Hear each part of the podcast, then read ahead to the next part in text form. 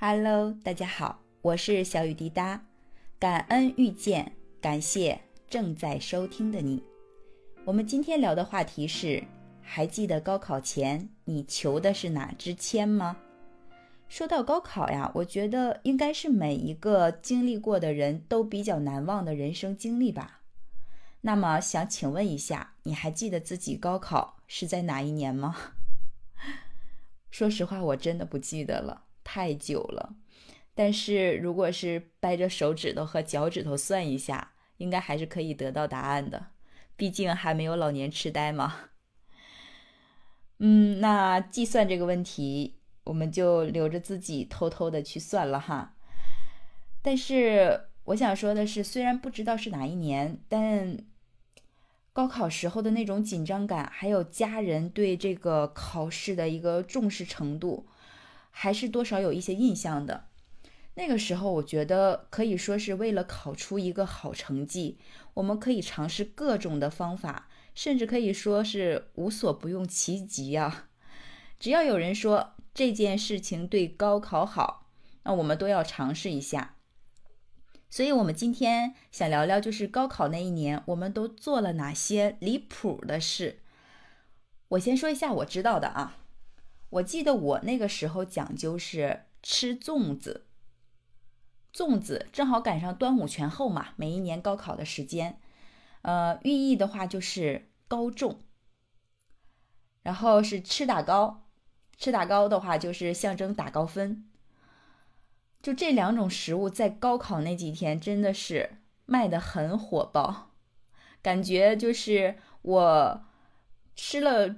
粽子和打糕不一定真的高中和打高分，但是我如果我不吃，我可能落榜的几率和打高分的这个概率都会变小。还有一种的话就是吃猪蹄啊，我记得我那个时候啊，猪蹄一定得是舅舅买的，寓意的话就是就要金榜题名。还有一个就是一根油条加两个鸡蛋。这个不用多解释吧，往那儿一放，画面感就出来了。象征的话是一百分，但是说实话啊，在那个时间我是真不敢吃。满分一百五吧，我记得九十分是及格线。如果真的是考一百分，我感觉我不是吃鸡蛋，我是要完蛋。还有就是，好多家长啊，真的是在高考之前去，呃，给自己的孩子。求一个金榜题名，呃，求一个逢考必过，还有一鸣惊人啊，带在身上。这些呃，其实都表现出我们对高考的重视，还有家长对我们的期待。呃，另外的话，就是还有一部剧也能印证以上说的这些事情。这部剧呢，就是《小欢喜》，哦，应该还有很多人看过和记得吧。这部剧呢，主要就是在讲述家长陪伴孩子，呃，走过高三最后一年，然后呃，一起面对高考的悲喜故事。那这部剧的结尾呢，就是讲学子们高考的一个场面。两位女主在那天穿的是大红色的旗袍，而且我记得这部剧有一个画面啊，就是在定制旗袍的时候，一定要求这个旗袍是大开叉的。就象征学子们可以旗开得胜，而且红色也是我们中国人比较信仰的颜色。一般的话，就是有比较喜庆的事情，还有需要庆祝的时候，我们可能都会首选红色。由此可见啊，每一个人啊，每一个家庭对高考是多么多么的依赖和重视。嗯，我知道的大概就是这么几种吧。大家也可以在评论区留言。嗯，如果有。更新鲜的好玩的，我们可以互相讨论一下。那有的人可能就会说，呃，为什么会这么迷信？其实我倒不这样认为，因为高考的话，几乎是每一个中国人都必须经历的一次人生的大考。对于学子们来讲的话，是他们人生中比较重要的一次转折点。而且大家也都知道啊，在这一天，基本上是全社会都参与其中的。司机让路，警车接力，家长陪考，呃，整个校园门口啊，考场的门口就是人满为患，因为它毕竟是承载着我们中国人对于即将成才的少年们的一种美好祝愿，同时也是呃对未来美好的一种期待吧和希望。所以很多学子们对于小家庭来讲，这个家里面在很小的时候就给他灌输说，一定要考上好大学呀，才会有翻身的机会呀。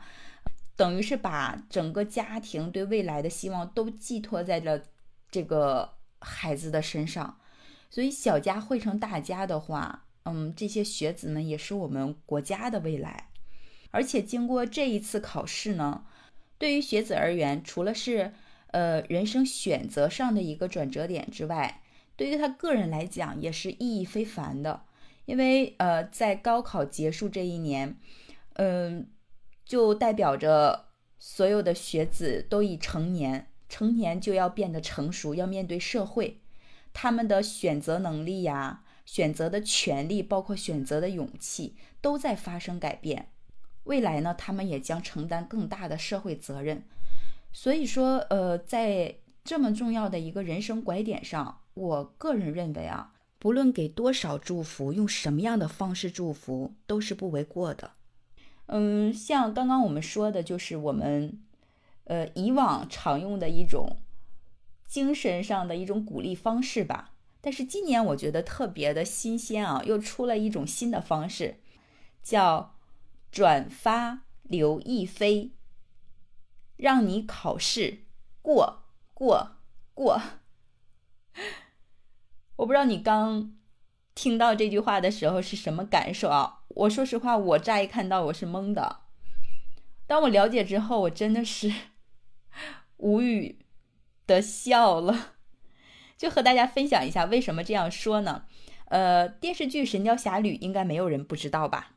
九五年的神雕大侠古天乐，然后零六年的神雕大侠黄晓明，一四年的神雕大侠陈晓，都有和刘亦菲合作过。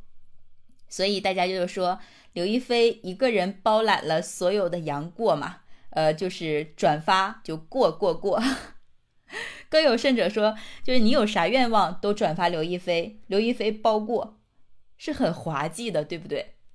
当然，也有人会说啊，你宣传剧就好好宣传嘛，干嘛用这种谐音梗？就是，呃，等等等吧，就表示不太喜欢。其实我个人还好啊，我对这种谐音梗还是。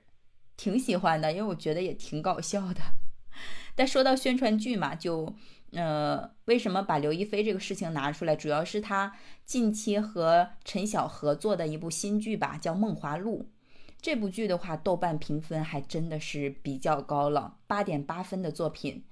呃，可能也是源于说这部剧整体的一个呃美感上，包括人物形象的刻画上，还有演绎上，都给大家。足够的这种舒适感吧。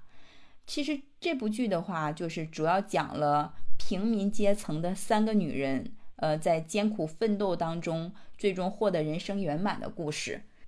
当然，在他们闯荡京城这个期间呢，他们也是受到了很多困难和曲折，比如说被权势欺压呀，被男人看不起，创业失败，身无分文等等。但是，呃。主要想表达的还是说，他们从来都没有向困难低头，还有勇气重新开始。呃，就每面对一次困难，呃，哪怕他们一无所有的时候，我觉得，呃，都还有勇气重新开始，这是他们人生的闪亮点哈。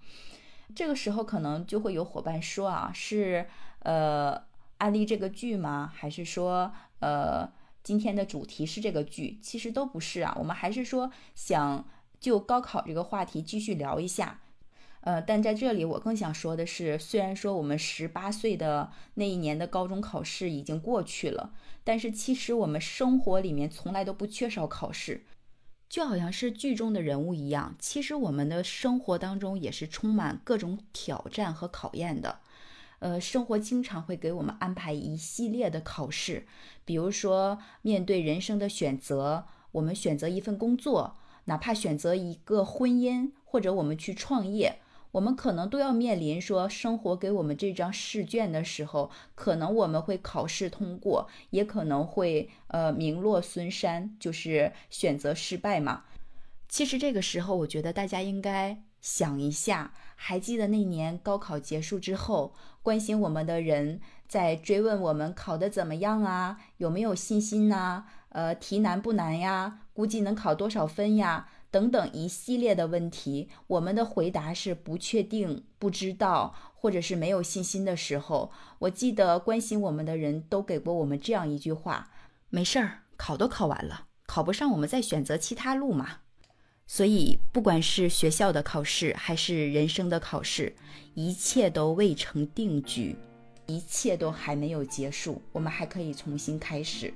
所以，亲爱的朋友们，无论你求的是哪颗签，其实你自己才是最最重要的那个签。愿每个人都可以成为自己人生中的上上签。最后呢，祝愿所有的学子们金榜题名，考出好成绩。我是小雨滴答，感谢您的倾听。